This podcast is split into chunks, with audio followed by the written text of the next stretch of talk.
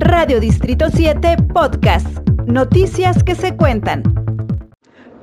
Me encuentro en las instalaciones del Tribunal Superior de Justicia en la audiencia masiva contra socios fundadores de Aras.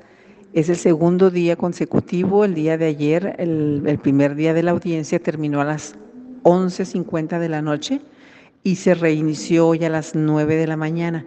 Estamos todavía en la etapa de formulación de imputaciones por parte del Ministerio Público Araceli Chávez y bueno, lo que estamos esperando es que una vez que se expongan ante la juez Abigail Sosa todos los agravantes, todas las pruebas con las que Aras y los socios fundadores engañaron a, las familias eh, chihuahuenses principalmente para que entregaran su patrimonio con el engaño de la seguridad de la inversión y de altos rendimientos, sean vinculados a proceso como, lo como sucedió en la audiencia primera del mes de abril.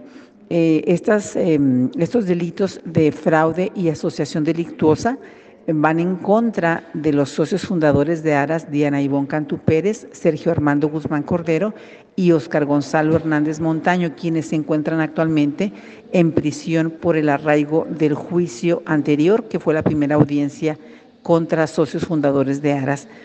El día de ayer pudimos conocer que la afectación al patrimonio o el dinero que les quitaron vía engaño de inversión a las 300 familias que están presentando ante la juez Abigail Sosa asciende la cantidad de 70 millones 440 mil pesos. Esto nos da idea del monto enorme que Armando Gutiérrez Rosas y sus socios les quitaron vía fraude Em, a miles de familias juarenses. Si en un grupo de 300 afectados el daño patrimonial asciende a 70 millones y medio, la Fiscalía tiene casi 4.800 expedientes más. Podemos hacer una cuenta fácil para saber a cuánto asciende en total el daño a esas casi 5.000 denuncias que tiene la Fiscalía.